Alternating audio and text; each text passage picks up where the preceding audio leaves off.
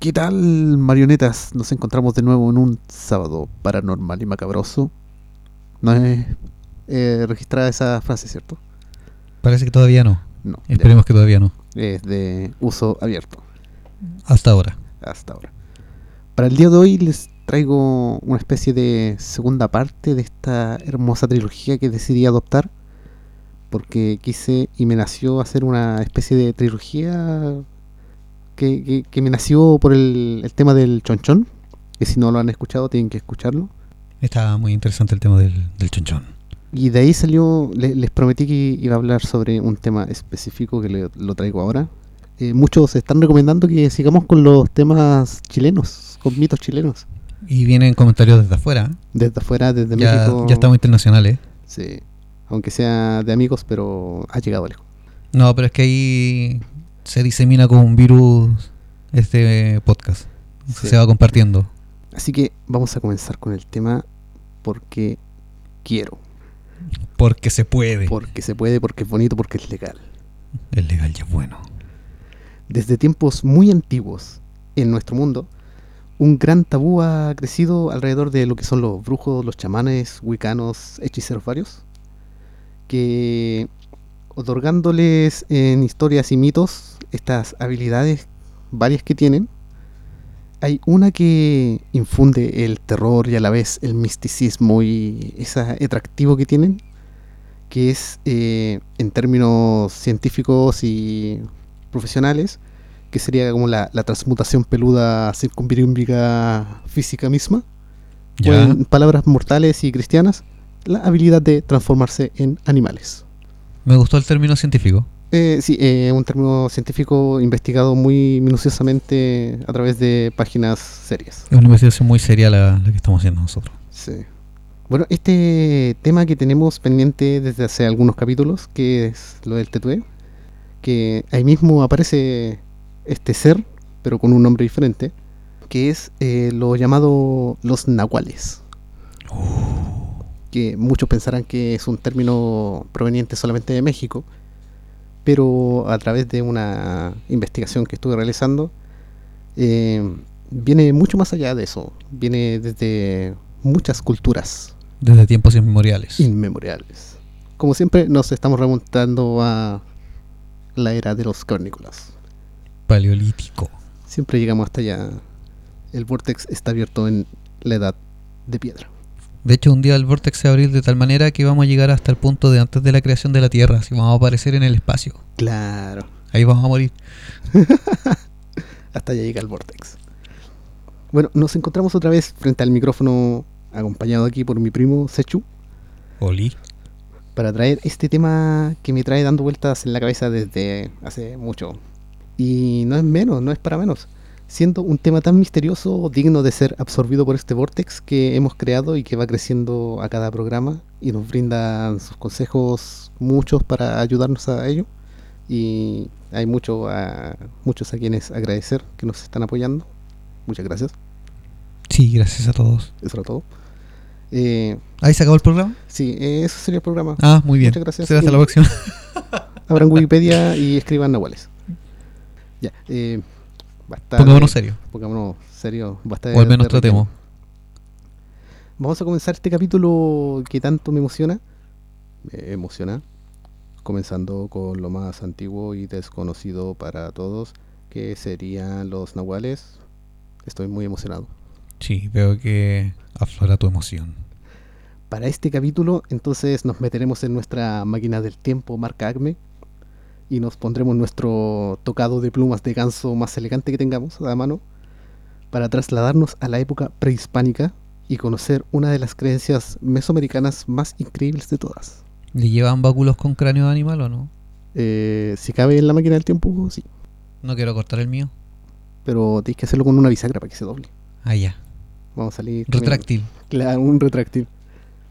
Bueno, según la definición, la palabra nahual viene del nahuatl. Eh, disculpen amigos mexicanos si pronuncio mal. Que es una lengua mexica del siglo V por allá.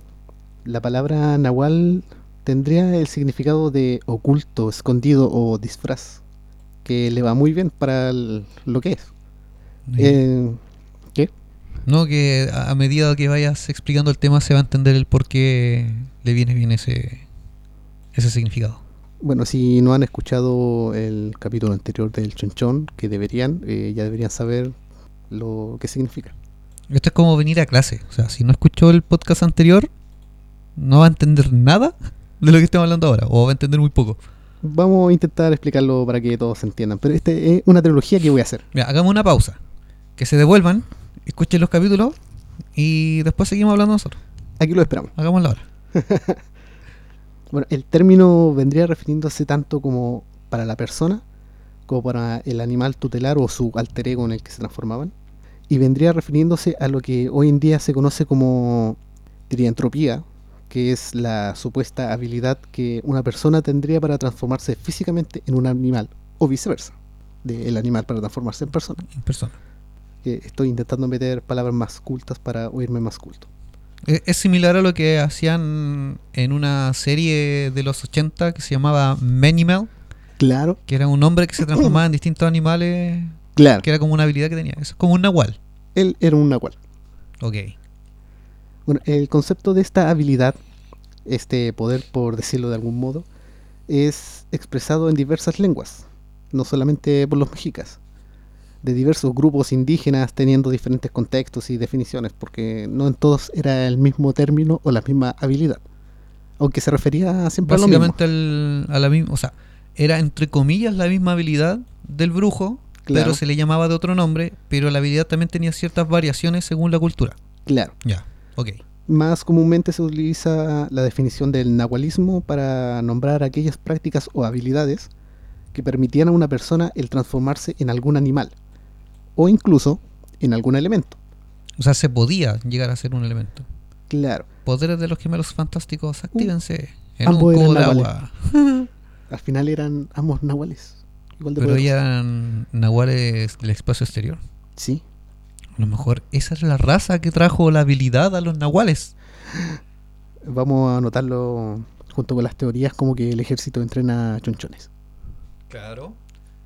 De hecho, aquí tengo la teoría de que los carabineros entrenan nahuales. Se transforman en perros policiales. Puede ser. Sí. Vamos a hacer un capítulo de eso. Bueno, eh, aunque en la antigua tradición mexicana solía referirse a una transformación que era mitad hombre, mitad animal, que de hecho es representada en algunas películas y series, como que el, el hombre tiene parte solamente de- del animal, como eh, la parte superior de un jaguar. Ah, ok, ya, sí entiendo el... Que también se le llaman como los furros en, en el anime. Eh, sí. Eh, Actualmente los furros son... Sí, actualmente sí. Es que para, hay que actualizar los términos para, para, para la gente que no quedemos de viejo y para que todos entiendan. Así que si usted ve un furro, es como un, una transformación que quedaban los nahuales. Claro. Al final, eh, la, la definición mexicana sería como mitad hombre, mitad animal. Algo así como nosotros de un pack de 24 cerveza, que hablamos lenguas antiguas y después Claro. estamos gruñendo como animales heridos para arrastrarnos como culebras por el suelo. Ahí nos transformamos como nuestra habilidad en nahuales para llegar a nuestros aposentos y poder descansar. Bueno, e incluso antes del gran apogeo de las civilizaciones prehispánicas más importantes, como la mexicana o la maya, eh, los indígenas yaquis, los tarahumaras y los seris, que vivían en el norte de México y en el sur de los Estados Unidos, ya tenían la creencia de nahuales, siendo esto cerca del año 900 después de Cristo, más o menos por ahí.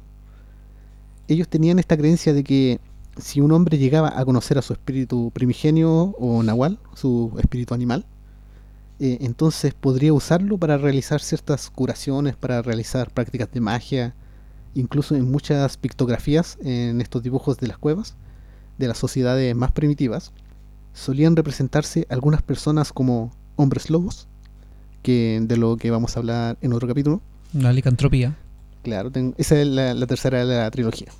Alerta de spoiler. ¡Oh, perdón! ¡Sí le acabo de avisar! Pero claro, sí, y desde como culturas más antiguas como la mesopotámica, la egipcia, se representan estos mitad hombre, mitad animales. Que al final son lo- lo- la definición de los nahuales. Influye también el tema de. Bueno, ahí se mencionaba que en el año 900 después de Cristo estas eh, tribus del sur de Estados Unidos, norte de México, Claro. Eh, ellos se comunicaban con su espíritu animal.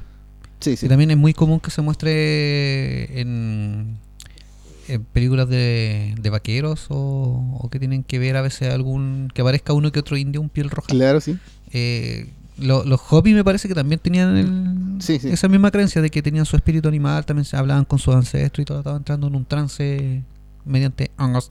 Claro, muchos de las tribus estadounidenses se, se demuestra eso de que tenían una unión muy cercana con los espíritus animales y, Y de la naturaleza. Y ahí también aparece el tema de los tótems animales de ciertas tribus aborígenes de distintas culturas. Por ejemplo, Claro. en el sector de Alaska, en Canadá, en norte de Canadá, eh, es muy común ver estos tótems Claro. de antiguas civilizaciones, o sea, an- antiguas tribus que vivían en el sector, que lo que desconozco, no he investigado si eran nómades o no, me parece que no eran nómades, pero tienen estos tótems. Y en otras culturas, en Asia, Medio Oriente, también ocupan una simbología similar. O sea, si bien no es un tótem como los que se ven en Canadá o Estados Unidos, Claro. son como una especie de cetros con Mm, formas de animal sí. que también representan estos ancestro- ancestros Ancestros. animales. De hecho, en lugares como Asia, eh, tanto en Corea, China, Japón, eh, se tiene lo que es eh, como el nahual inverso, que son como los animales que pueden transformarse en humanos. Sí, hay que y- tomar en cuenta que ellos tienen, según sus creencias, sus deidades son animales Sí, y tienen y son dioses que tienen la capacidad de, o sea, son deidades o dioses que se muestran ante los hombres como animales, claro. pero eh, pueden tomar una forma humana para poder comunicarse y no ser así como tan impactante su, su forma cuando quieren eh, entablar una conversación con un con uno de Mm. sus fieles, un creyente. Uno de los ejemplos sería como el, los gatos, que al alcanzar la cierta edad como de 100 años, su cola empieza a bifurcarse, aprenden habilidades mágicas y aprenden la habilidad de transformarse en humanos. También lo hacían los zorros Y los mapaches, y los mapaches. y los perros, y cualquier cosa que camine y repte vuele, Sí, básicamente. básicamente. Sobre lo que es su transformación, el nahual dejaba su cuerpo humano, su forma, eh, por un tiempo determinado, o sea, tenían como un tiempo específico para su transformación. Ok, es como el cuento de la Cenicienta. Te vas a transformar en animal, pero tienes que volver a ser humano antes de las 12. Claro. Y se le queda una pata botada en, el su- en la escalera. Se le caía la cola. Claro, en la escalera O del templo, en la pirámide. Entonces, para adquirir la forma del animal que el hechicero haya escogido, para lograr esto, eh, se conocen varias formas, varias diversas, que se narran en todas estas eh, culturas diferentes. No todas tenían la, la misma habilidad o el mismo requisito. Claro, es lo que decíamos hace un rato, o sea, misma habilidad, distintas formas, Claro. distintas variaciones según la cultura y la ubicación. Sí. La primera teoría que, que pude encontrar, y como una de las que más se cuentan, eh, dice lo siguiente, y cito, para que el brujo o chamán pudiera convertirse eh, en la transformación que deseaba, lo que hacía era físicamente desaparecer, digamos, desvanecerse, y de esta forma lograr encarnar en el animal deseado, dependiendo de su voluntad. El chamán afirmaba entonces que su capacidad era la de incorporar su conciencia a la del cuerpo de un animal, teniendo una especie de resonancia o sincronía psíquica y energética con las criaturas del bosque. Básicamente lo que hacían era Consumir hongos, alucinar y irse en una bola muy cuática escuchando Safe Trans. Claro, un rey. Se pegaban su rey. Cool. No, eh, lo que hacían era como desaparecer, dejaban su forma física para transformarse en una forma etérea y poseían al animal. Es como que hacían una especie de viaje astral saliendo del cuerpo y ese espíritu se metía dentro del animal y compartían un cuerpo con el animal. Claro, porque los chamanes lo que tenían era una conexión tan, tan mágica con la naturaleza, tan íntima, que lograban esta habilidad de formar parte del animal. Ahora la pregunta es, ¿ellos desaparecían para ellos mismos o desaparecían en verdad ante los ojos de los demás? Porque No, si estaban según- solitos a lo mejor cerraban los ojitos y no estoy. Claro, no estoy. Se tapaban con una toalla. Y ahí decían, no estoy, y, y tenían entrenado un perrito, o un animalito, y, y ese animalito hacía cositas. Que es lo que hacían con el chonchón. Sí, lo entrenaban. No, aquí lo que se cuenta según la- las tradiciones antiguas de estas culturas era que desaparecía físicamente para encarnar en el animal.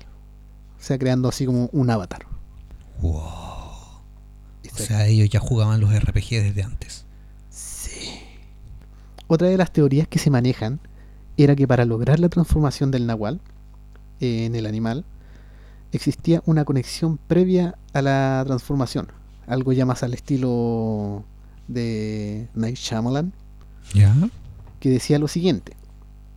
Para transformarse, el nahual debía fragmentarse, para lo cual, eh, de modo deliberado, se desprendía de partes de su cuerpo, los ojos, las piernas, un brazo o incluso de los intestinos. Y se transformaban en bunche. Claro. No, el imbunche tenía todo deforme, pero lo tenía. Ah, ya. Aquí el nahual no lo tenía. Si se quería acabar con el nahual, para, eh, porque aquí en esta versión tú puedes acabar con el nahual. Ok. porque como el nahual se desprendía de su cuerpo, parte de su cuerpo, para poder transformarse en el animal, esto lo dejaba almacenado en un lugar que para él era seguro, ya sea en una cueva, abajo de un arbolito o en una X marcada en el suelo. Es como que me imagino a- a- al hechicero o chamán así. A ver, qué bueno es esto no. Y se saca un brazo y lo deja un lado. así, Ya lo deja Claro. aquí guardadito. Eh, esta pierna, la pierna izquierda tampoco me va a servir. No la voy a dejar ahí. Eh, esta parte sí la voy a ocupar. eh. Necesitaré orinar en algún momento. Así que esta parte me la dejo. A menos que quieras transformarte en un animal más, más pudiente para eso. Igual lo necesita, no se lo puede sacar. Tal vez crece. Tal vez crece, ¿no? O se lo tiraba para atrás como una cola. Tal vez, puede ser. Bueno, para acabar con este tipo de nahual, eh, lo que debía hacerse era seguirlo de manera furtiva, escondido así con su ramita en la cabeza, y observar dónde el nahual realizaba sus rituales de transformación, que casi siempre eran en un sitio específico, ¿Ya? Eh, para poder robarle las partes del cuerpo que se desprendían cuando el nahual haya desaparecido. O sea, haya transformado en animal, tú vas y le robas las piernas, los bracitos y los intestinos. O sea, te lleva su cuerpo físico. Claro. Desmembrado. desmembrado.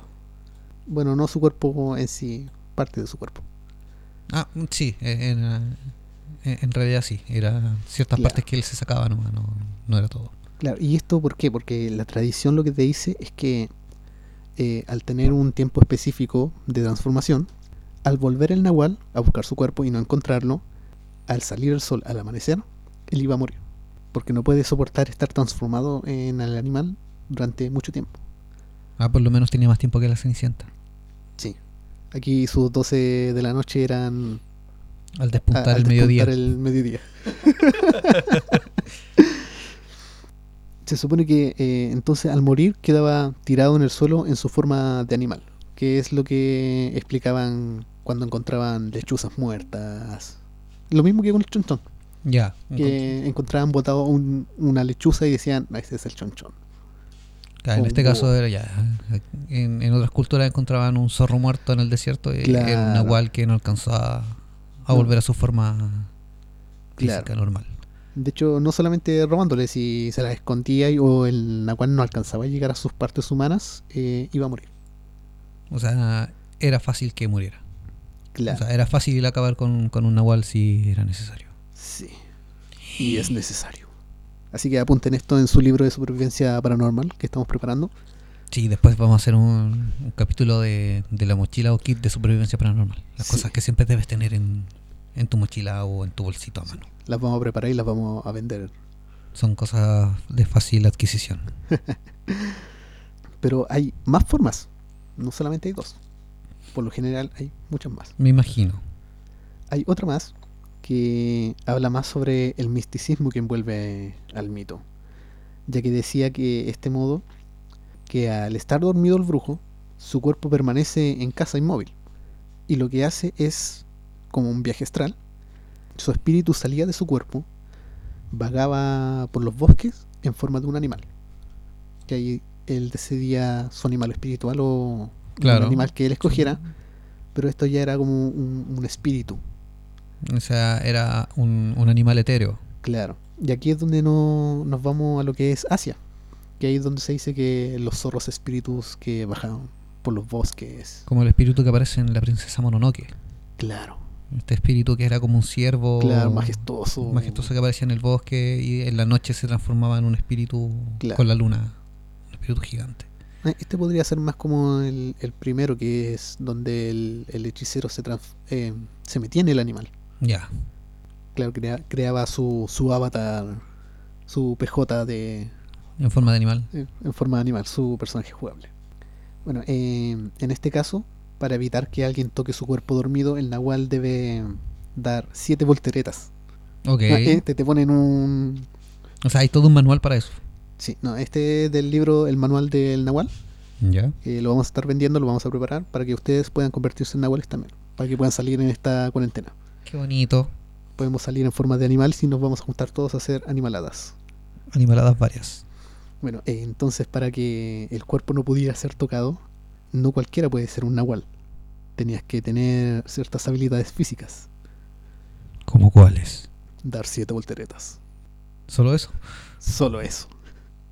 Porque con, e- con eso ya no podías tocar el cuerpo del, del hechicero. Bueno, eh, aunque como la mayoría, se decía que el nahual solo podía atacar o transformarse durante las noches, que es algo muy típico de lo que se habla en la brujería. En toda ¿Cómo? esta eh, es muy típico que el nahual solamente puede hacer sus rituales de noche. Eh, Es que en general, eh, cuando se habla de hechicería, brujería y misticismo mismo varios, Sí, eh, la mayoría de, la, de los rituales o ceremonias tienen que hacerse de noche. Yo creo que también va por un tema de, de la de que en la noche hay un poco más de calma, claro. Tienes menos interferencias energéticas, por así decirlo, porque están todos dormidos.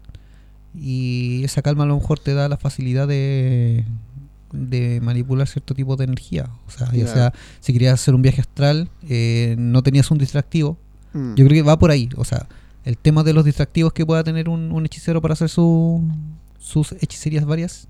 Y el tema de, de que también en la noche te puedes cobijar de, de la oscuridad para hacer tus cosas. O sea, era una especie de tener un manto furtivo claro. y aparte eliminar distractivos. Sí. O sea, la noche siempre te da como cierto misterio. O sea, es difícil comprobar cuando algo pasa de noche. Además es más bonito, así como es más, más vistoso, más místico. Sí, le da un toque especial. Si uno vaya a hacer tu, tu brujería de día, no, no hay chiste ahí. No. No, en la No, noche es es como que más romántico. Si, el Nahual tenía hasta el amanecer para volver a su cuerpo, yo creo que si hacía el ritual de día moría instantáneamente porque ya Sí. había sido amanecer. No, además Pobrecito. ver un animal fantasma en el bosque de noche comparado con el día, Es que en la noche lo ves. sí, el día, día no. no, es La, como- la luz del sol es demasiado fuerte. un poco de polvo en el viento. That's in the wind. Bueno, claro que las distintas formas en las que podías atrapar o convertirte en un nahual varían dependiendo de la región y la cultura en las que son narradas estas historias. También va de la mano de la creatividad del brujo, porque el brujo es el que hacía sus propios hechizos. Quiero ser un puma negro. Rodríguez. No, quiero ser un puma negro. Y cantar el pavo real. De ojos brillantes. Con dos colas. Claro. Quiero para- ser una pantera blanca. Eso es ser creativo. Sí, pero tienes que darte siete volteretas. Sí, va- vamos a practicarlo así. Voy a hacer Claro. siete volteretas. Caeré de la cama. Claro. y pensaré en ser un, una pantera Una pantera blanca. Bueno, eh, aunque también podemos inferir que el nahualismo eh, sea solamente la forma de referirse a la habilidad de transformarse en un animal. O sea, como la, la definición de- del hecho. Más que para describir la, la la práctica concreta del transformarse. O sea, es decir que podrías trasplantar tu cerebro al cuerpo de un animal y serías llamado nahual. Pero eso, se- eso sí ya sería más difícil, o sea, Dar siete volteretas es difícil. pero trasplantar tu cerebro en un animal es un poquito más complicado. Pero vaya a pasar más allá del mediodía. ¿Encontraremos un veterinario a esta hora para que me pueda trasplantar el cerebro? Tal vez sí. La Sí. pregunta es, ¿el tamaño de mi cerebro será capaz de entrar en el cráneo de un animal? Yo creo que hay que buscar un animal que sea más o menos similar físicamente en el cráneo para poder transformarte. Pero esto es como un ejemplo nomás, ¿no? Hay- Hay, hay formas más fáciles de transformarse en un nahual. Ah, ya, busquemos Como- la forma fácil mejor. Claro, como sacrificar gallinas y cosas así. ¿No involucra vírgenes? No, eso está más difícil. Por eso. Es más fácil transportar el cerebro. Bueno, si lo vemos por ahí, sí. Aunque piensa lo difícil que es hacer una cirugía de cerebro durante la noche. El médico no va a poder ver. Y necesitarías un médico y un veterinario. Sí, necesita ya. Ambos cirujanos. Sí, básicamente. O bueno, hay una forma que es un poco más fácil para transformarte en un nahual, transformarte en animales, que sería hacerte político. No me gusta esa forma. Porque ahí podría ser una rata, un burro, un gusano rastrero y ser considerado un nahual. Una serpiente. Una, culebra, una víbora. Una víbora. Tienes una gran variedad de animales para escoger eh, siendo un político. Cerdo. Claro. Bueno, generalmente se decía que el brujo necesitaba esta habilidad de, de Nahual para practicar sus encantamientos. O sea, como que era básico en la magia. eh, magia 1 en la escuela de magia. Era transformarse en animal. Ya que solo estando transformado adquiría las habilidades mágicas suficientes para soltar sus calamidades y sus ataques a sus enemigos. Como que esa conexión con el animal espiritual es lo que le daba el poder mágico. Señor Potter, necesito que se transforme en un animal. o si no va a repetir. Aunque por otro lado, hay que destacar que antiguamente, y con relación a la naturaleza, eh, eran muchos los animales que eran considerados como muy cercanos a la, la divinidad, como lo que pasa en Asia. Y había numerosas deidades que se ven vinculadas de una u otra forma con los animales, ya fuera porque el dios mismo era un animal, como en la cultura egipcia, mesopotámica y hay algo más antiguo. Los sumerios. Los sumerios. Los sumerios no tenían deidades animales, me parece. Ellos tenían otro tipo de deidades. Pero los cavernícolas sí consideraban sagrados y Ciertos divinos a ciertos animales. Sí. Y ellos también serían como considerados eh, nahuales por sus Mm. características animales. Como también en, en México, Quetzalcoatl, que básicamente es serpiente emplumada en la traducción. O otro nombre que escribí aquí, pero que no voy a leer porque me voy a ver muy ridículo intentando hacerlo. Y que es eh, colibrí de la izquierda. Que para los amigos mexicanos ellos seguramente lo van a saber. eh, yo no, lo, no me voy a arriesgar. Mm, Pe- pensé que, que iba a mm, poder. mejor. Me tenía más fe. También se creía que algunos tenían habilidades eh, eh, relacionadas con los animales. O que al adquirir este poder usaban a los animales para adquirir sus habilidades, como la vista de un halcón, la del burro, eh, la resistencia del burro, eso, la- Ah, la, ah, la fuerza la para fuerza cargar cosas. Física. Sí, eh, la, la del caballo también. Sí, esto, los equinos tienen una, Una resistencia física sí, envidiable. una habilidad, eh, una cosa muy grande que es admirable en ellos. Su resistencia física. Tienen algo en su vigorosidad, en su hercúleo. Que los hace gloriosos. Y sí, tienen otra cosa que también es admirable. Por otra parte, eh, según algunas tradiciones religiosas, se solía afirmar que cada persona al nacer ya tenía su animal espiritual o guardián asignado, un protector que se encargaría de guiarlos y cuidarlos, que es eh, algo que se ha presentado en, en esta saga de libros eh, La Brújula Dorada, Ok, sí. que que- se, se habla de estos niños que tienen un acompañante animal que es como su, su alter ego, su, su es alma. como una extensión de su alma, sí. De su espíritu. Claro. Eh, estos animales solían presentarse solamente de forma como espiritual en visiones o a través de sueños. No era algo físico como... No era tangible. Claro. No era como un espectro patronus que podía invocar y salir. Estos solían presentarse cuando tú tenías eh, problemas o alguna duda existencial. Ellos se te presentaban durante los sueños para poder gui- guiarte. Ok. A los guerreros se les solía presentar también, antes de sus batallas. Que es cuando se pegaban sus raves, sus trans, con hierbas, honguitos Y hongos. honguitos varios. Y usaban estos animales que eran cada uno con una habilidad especial, que era como eh, según su personalidad. Mm, Cada animal era como designado a una personalidad específica. ok. Como eh, animales tipo ave, que podrían designar a una persona con una bella voz, que sean hermosas y cosas así. O animales como osos, que, que para los nativos americanos estadounidenses eran como la fuerza. La fuerza. Sí, la, la fuerza, la Sí. vigorosidad, la, la, la rabia, la furia. Claro, que eran los guerreros, que era el espíritu del oso. Pero aquí en algunas tribus era como que el animal ya estaba designado. Tú no podías escoger a tu Pokémon. Ah, ya, venías con el Pokémon de fábrica. Sí. En algunos escritos había un número de animales de los que podía salir tu Nahual, que era como limitado. Que era un listado de cierta cantidad de animales que habían nomás. O sea, no, no es como tú podías escoger un animal de, de otro lugar y quiero ese. Ok, hoy día voy a salir y me voy a transformar en un unicornio. Lo siento, no está en la lista. Eh, tenemos eh, un perro, tenemos castor, aquí tenemos un colibrí y tenemos un perro salchicha. Eh, ok, creo que voy a elegir un halcón. Eh, está tomado el halcón. Pero tenemos una gallina de campo, cogote pelado. Quiero ser una gallina de playa. Hecho. Ok. y ahí aparecieron las gaviotas. Y aparecieron las gaviotas. Eran como las palomas del desierto, Paloma del desierto. los jotes. Sí. En algunos escritos, eh, entonces se decía que esto, esta cantidad de animales ya estaba como limitada, que eran como 10 por ahí, o a veces 12, según al- como el Según el Evangelio Sa- Nahual, San Nahual. eh, para los asiáticos, en la- los horóscopos asiáticos, que tenían los 12. 12 animales.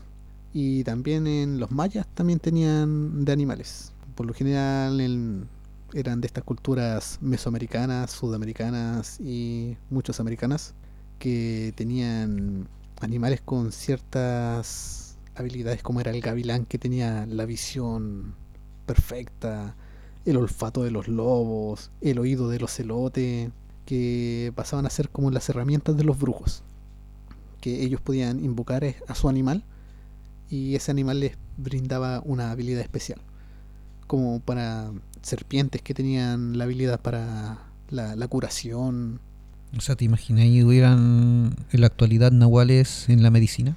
¿quién dice que no hay? Ok. Ah, gran debate. Teoría conspirativa número 800.000. Claro, los médicos eh, crían nahuales. Los médicos son brujos nahuales.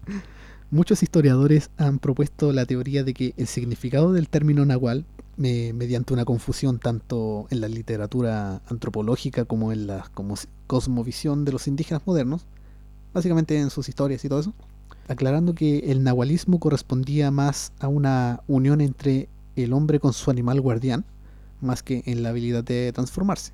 O sea que era más como algo espiritual más que algo físico que eh, la conexión tenía tal nivel entre la persona con el animal que lograba conseguir una transformación más mágica que física, que era lo que se decía en la teoría anterior, que era salir del cuerpo en forma de espíritu, en forma de animal.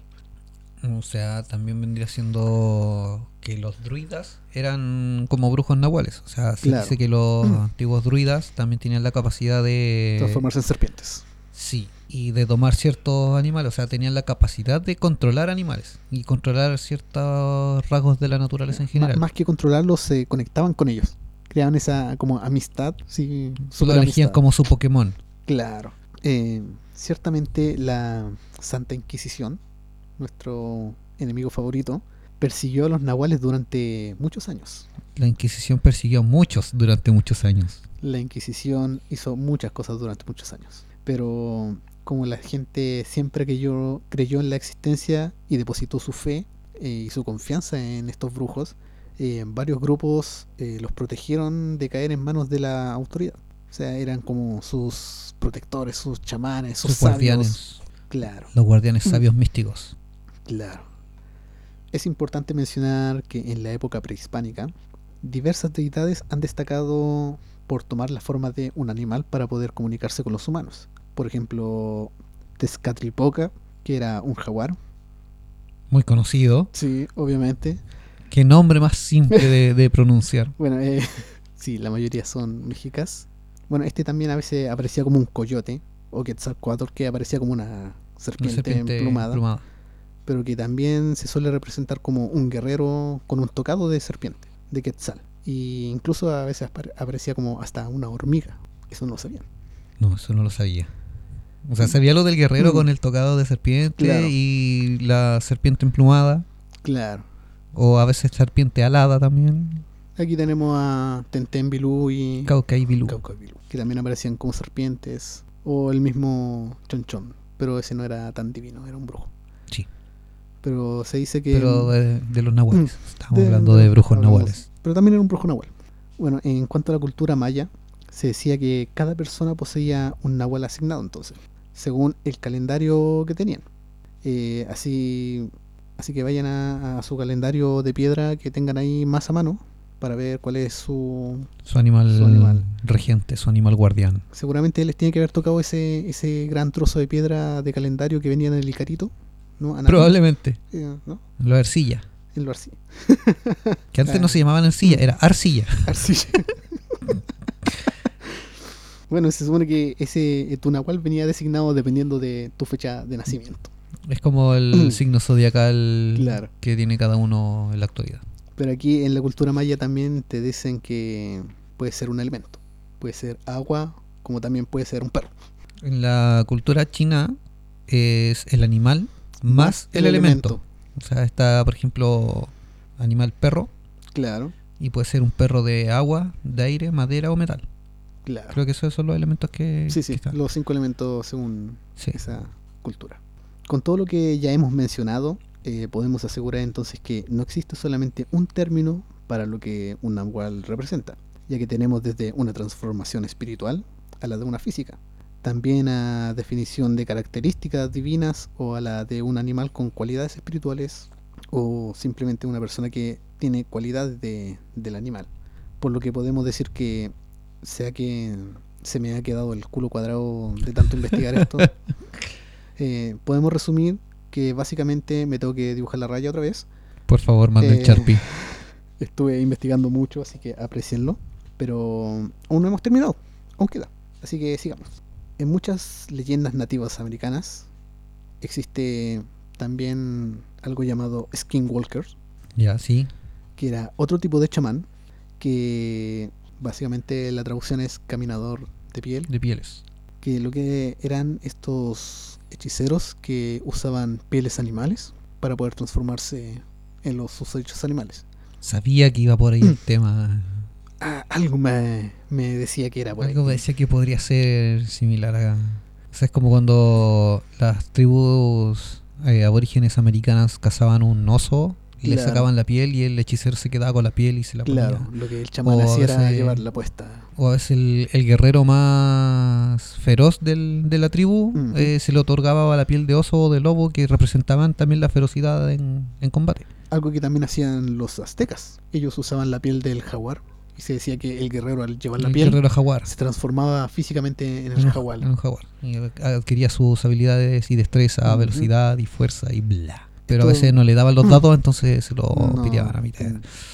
Qué horrible. Lo que hacían estos skinwalkers entonces, eh, al llevar la, la piel y llevar una vida de, de ermitaños, viviendo en las montañas, más conectado con la naturaleza, eh, después de cierta cantidad de años, lo que lograban era adquirir la habilidad para transformarse en el animal. Llevando la piel del oso, caminaban por el bosque y en cuatro patas se transformaban en un oso. Bueno, a simple vista, cualquiera que lleve una piel de oso y camine en cuatro patas similar a un oso y lo ven de lejos, lo Mm. van a confundir con un oso. Quizás por ahí también Y va si lo es del temporada de caza, pobre de él. Eh, esta es una creencia de los navajos, de los Indios navajos, que tenían esta creencia también que era también una conexión muy espiritual con lo que es eh, el animal. Pero aquí ya podías escoger tu animal. Que- Ah, ok, ya, ya tenían capacidad de elección. O sea, Pero tenía que ser suficientemente grande para ponerte una piel. o sea, los engendros que están escuchando ahora podrían ahora elegir cualquiera de las culturas según si quieren Claro. elegir su animal o mantener el que ya traen de fábrica. Claro, por pueden defecto. salir afuera, buscar un animal que sea grande, no van a escoger una paloma, porque no les va a caber el cuero en una paloma. No.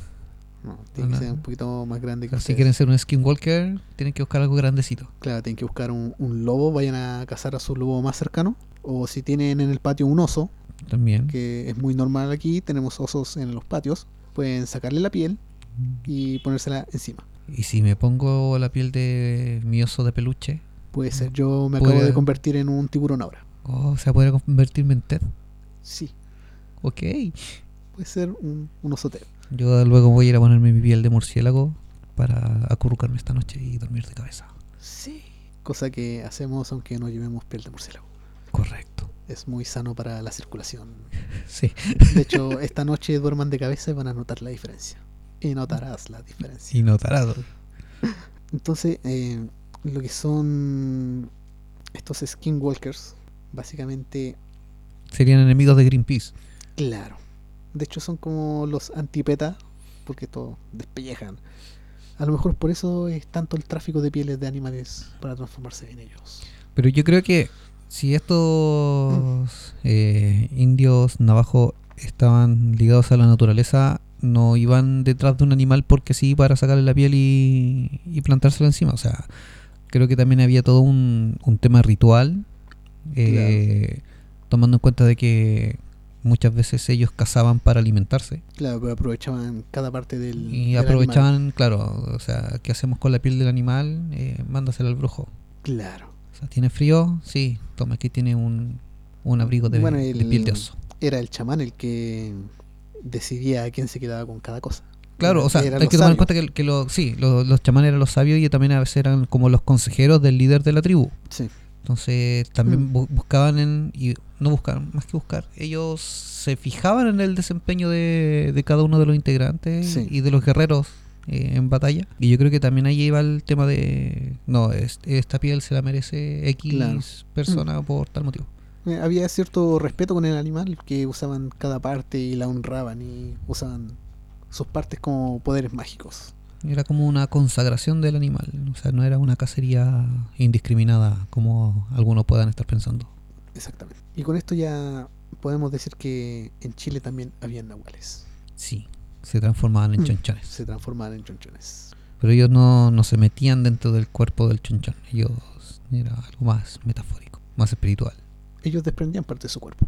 Ah, era- ah, e- eran de esa parte de Eran ese tipo de, nahual. eh, Eran esa rama, Desprendían parte de su cuerpo para hacerse chiquititos y ponerse encima una piel de... claro, desprendían de lo que no servían y usaban su cabeza para transformarla en una lechuza y poder volar. Ahí tenían el tamaño perfecto, compacto y preciso. Sí. Entonces, eh, al final, eh, una variedad grande de, de diferencia entre un nahual y otro de, dependiendo de la cultura. Ah, sí. No, no todos solamente se transformaban en animales. Otros adquirían sus habilidades, otros tenían una conexión con su espíritu animal Otros era una proyección astral de, Claro. del animal regente. y otros se sacaban las tripas para transformarse en animales. Eran cenicientas. Sí, tenían hasta el despuntar el mediodía para, Claro, para volver. Pero- Entonces, la, la definición nahual al final eh, no, no te queda clara porque tiene muchas definiciones. Y es tanta la variedad que aún así no, no puedes llegar como a una sola conclusión.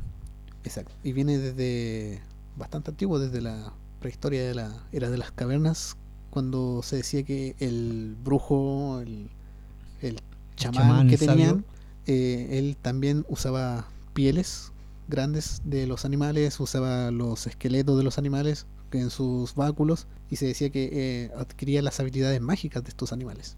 Que es cuando se usaban los hongos y los alucinógenos y los cavernícolas veían cosas raras y se transforman en animales.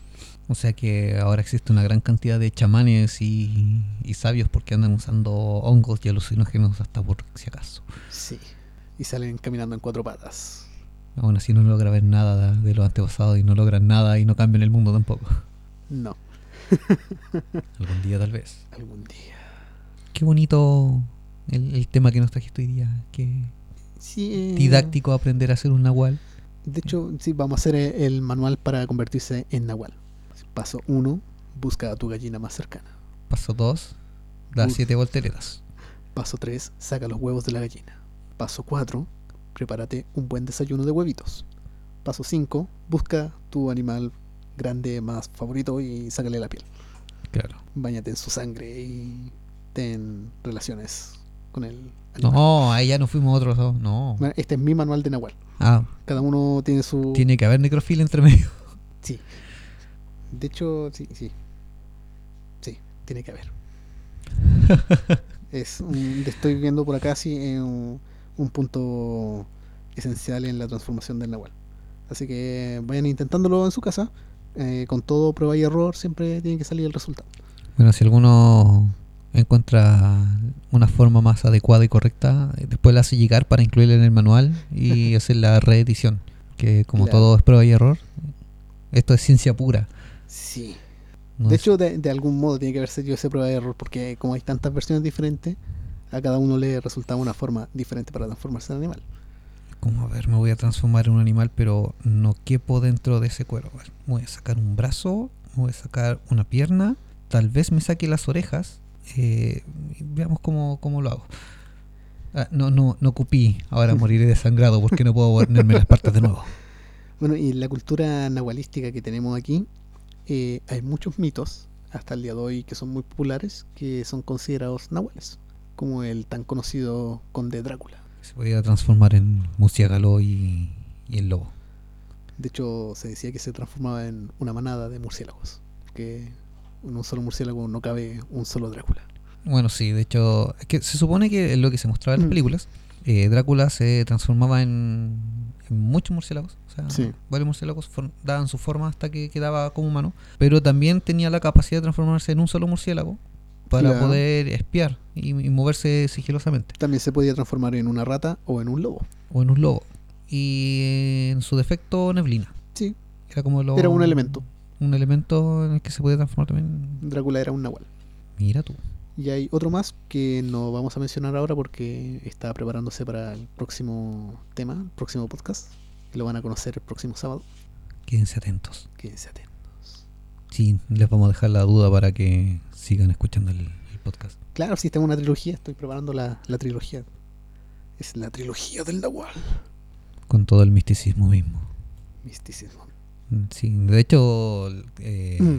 la idea es tomar muchos de los mitos y leyendas de acá de Chile, pero también para que se vayan entendiendo y puedan Mm. asociarse a otras culturas, vamos a mencionar de distintos lugares del mundo. De hecho, está como, esta es la parte 2 del tema del chonchón. Claro, o sea, en, el- en la primera parte se hablaba de cómo se transformaba el, Claro, ahí el brujo en el, en el chonchón. ahí les hablamos de- del mito del origen, la versión chilena. Pero Ahora también esta es la versión extendida. esta es la versión extendida. La versión Remix International Claro. Radio Edit. Y al final eh, viene siendo también parte de la mitología global que, que existe. Mayormente latinoamericana. De hecho, según lo que hemos visto hasta aquí, es muy internacional. Sí, pero la mayor eh, ha sido como latinoamericana. O sea, porque tocamos los mayas, los aztecas. Sí, eh, hablamos, es que es mucho de la Después ya nos información. fuimos un poco más a América del Norte y ya. Claro. Es que si, si hablamos de, de nahualismo, eh, se tiende a considerar esto de la transformación Hombre animal. hombre-animal, que mesoamericanamente estaba centrado en esto de el sur de Estados Unidos, México y Centroamérica.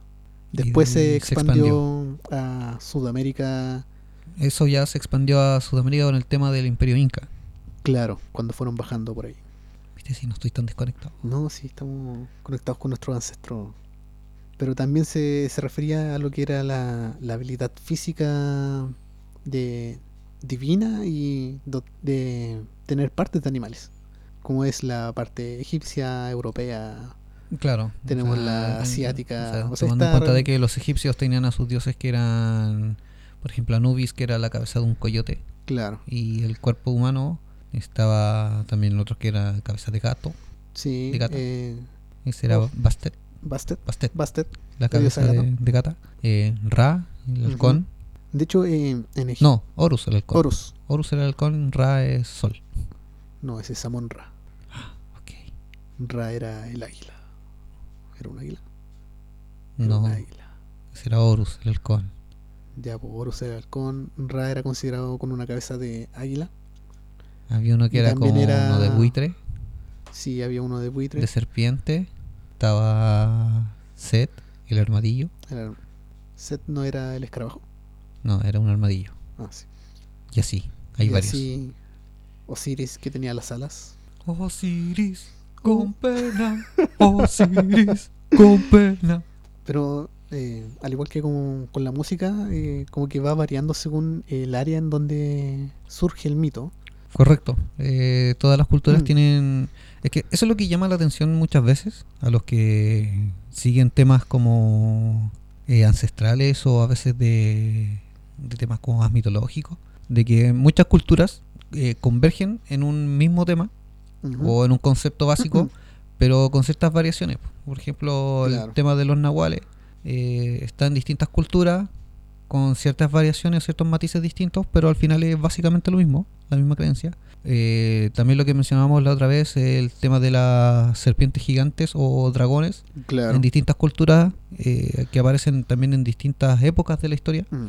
Que se le da un matiz diferente también dependiendo, Dependiendo de del donde sea, lugar. porque en Asia se le trata como la divinidad, lo bueno. Correcto, dioses. pero si te das cuenta, está presente en estas culturas que no tuvieron comunicación entre sí y aparecieron también en distintas épocas. Algo Entonces, por ahí. ¿Cómo aparecen? ¿Cómo Sí. es que se conectan todas? Y el tema también de las pirámides, Las pirámides. que hay pirámides en México, Claro. de los aztecas, Sí. y están las pirámides de Egipto, y otras más esparcidas por Europa. Y en China y en todas partes. Es todo un gran misterio. Sí. De a poco iremos tocando Mm. de esos temitas. Sí. Porque estamos seguros que cada vez que mencionamos algo así, alguno que esté escuchando así, ¿por qué no hablan de eso? Hablamos de un tema y surgen siete temas más. Es como Wikipedia. Sí, esto pasa solamente con los sábados paranormales. Sí. Con los viernes informales como que no pasa mucho a veces el... No, ahí es como que el tema se extiende para muchos capítulos y aquí te saca temas nuevos. Sí. Porque son los sábados paranormales. Sí, así que tienen que escucharlo solamente gente Mm. normal. Que son sábados paranormales. Fome. claro, aquí lo que la transformación animal vendría siendo como México para abajo.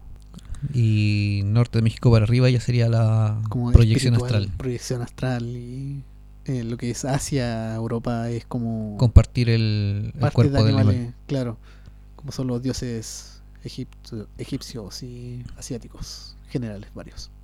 Y tomando en cuenta también que la esfinge de, de Egipto Mm. también es la cabeza de una persona y el cuerpo de un león.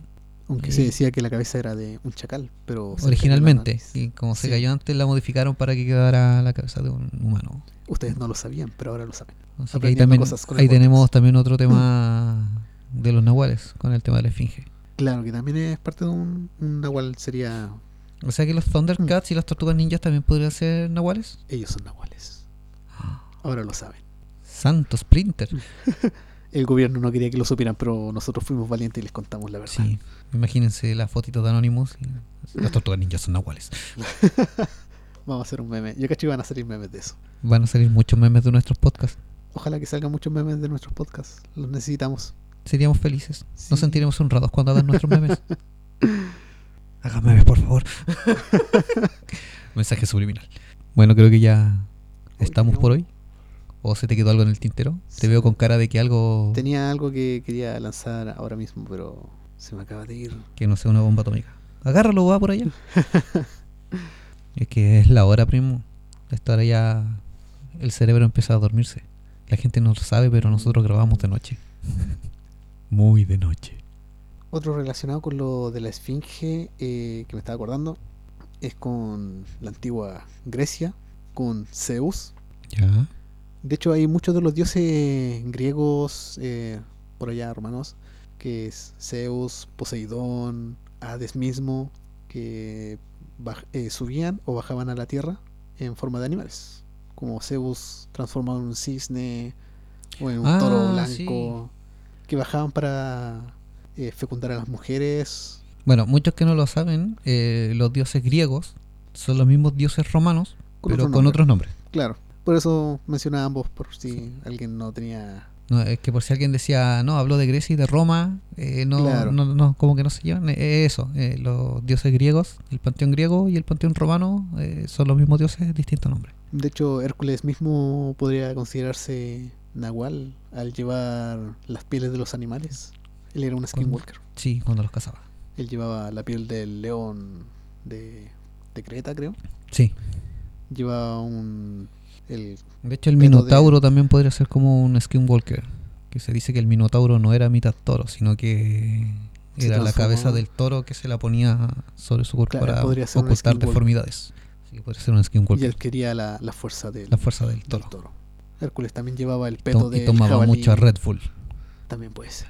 A Sí. lo mejor Ahí apareció la Red Bull y tomaba mucha taurina. a lo mejor tomaba mucha taurina y orinaba Red Bull. Puede ser también. Ahí, ahí está el origen de la Red Bull. Fue eh, por un Minotauro. Y esa Red Bull se la daban a los caballos. Red Bull te da alas. Y ahí aparecieron los Pegasos. Y ahí aparecen los Pegasos. Y también está Medusa, que era parte de culebra, parte serpiente como tu ex, como la ex de todos. Como la ex de todos. Que era una víbora. Era una víbora. Y tenía muchas víboras. Sí. Ella tenía, en vez de cabello, serpientes. Muchas serpientes. Era como la novia de Mike Wazowski.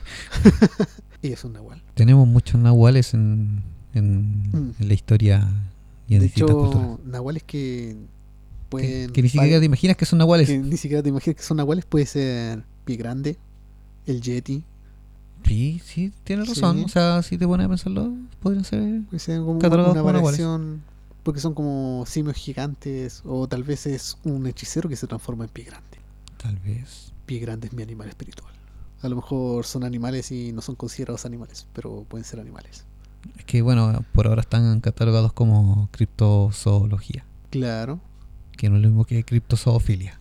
no, no puedes tirarte a un unicornio. Es Tal- ilegal. Tal vez el unicornio te puede tirar a ti. Claro. Que es el unicornio. Puedes tirarte un, un narval, que no es lo mismo que un nahual. Pero es el unicornio de mar. Es el unicornio, es el Jedi del mar. Es el Jedi del mar. Atraviesa con su colmillo. Sí, eh, la gente no lo sabe, no vamos a hacer un tema específico de eso, así que lo vamos a tirar de ahora. No es un cuerno lo que traen. No, Es el un tiene un colmillo. colmillo. Es un diente que le sale por el labio, por entre medio de ambos labios y se transforma en una especie de colmillo cuerno. Es como los rinocerontes que tampoco tienen cuernos. Son pelos Son petrificados. pelos petrificados.